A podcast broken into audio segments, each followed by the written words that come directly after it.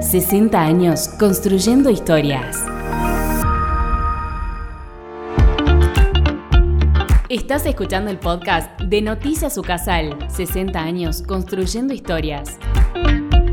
Congreso Joven 2023, una oportunidad para conectar, aprender y dialogar en Ucasal. El pasado 17 y 18 de agosto se llevó a cabo la segunda edición del Congreso Joven 2023, un evento que reunió a gran cantidad de jóvenes, artistas invitados y ponentes de renombre. Durante el mismo, se brindaron charlas, talleres e intercambios profundos sobre temas cruciales para la sociedad actual. Creo que para todos los jóvenes lo importante es mantener la calma, ser pacientes, eh, tratar de disfrutar cada momento, ¿no? Yo me acuerdo cuando era más chico, a los 16, 17, que, que arrancaba tocando en la calle Florida, en Buenos Aires, como artista callejero, soñaba con, con ser músico, eh, empecé a compartir lo que, lo que me gusta con la gente, pero, pero sin esperar nada, ¿no?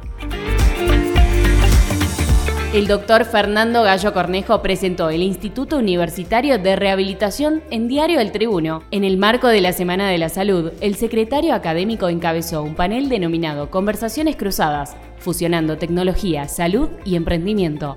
El contexto fue propicio e ideal para que Fernando Gallo Cornejo desarrollara sus ideas sobre el Instituto Universitario de Rehabilitación, un proyecto tecnológico al servicio del bienestar humano. Se discutieron lo que se viene para los próximos 15 años y pudimos demostrar que la Universidad Católica a través de estas iniciativas está a la altura de lo que está pasando en el mundo y estamos siendo pioneros en esto que es la rehabilitación virtual.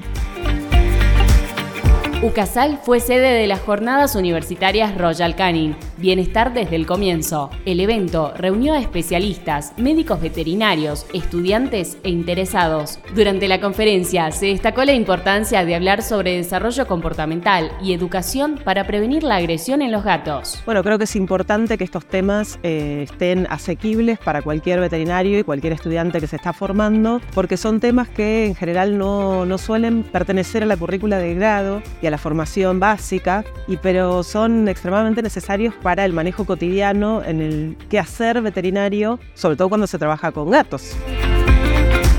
UCASAL inauguró un centro universitario virtual en Olacapato.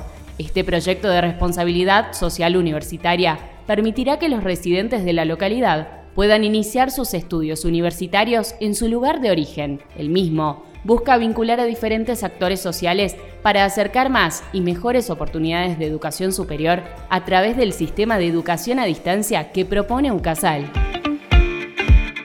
Escuchaste el podcast de Noticias UCASAL, elaborado por la Dirección de Medios. Para ampliar el contenido y acceder a las entrevistas, ingresa a ucasal.edu.ar. Nos encontramos la próxima semana con más información.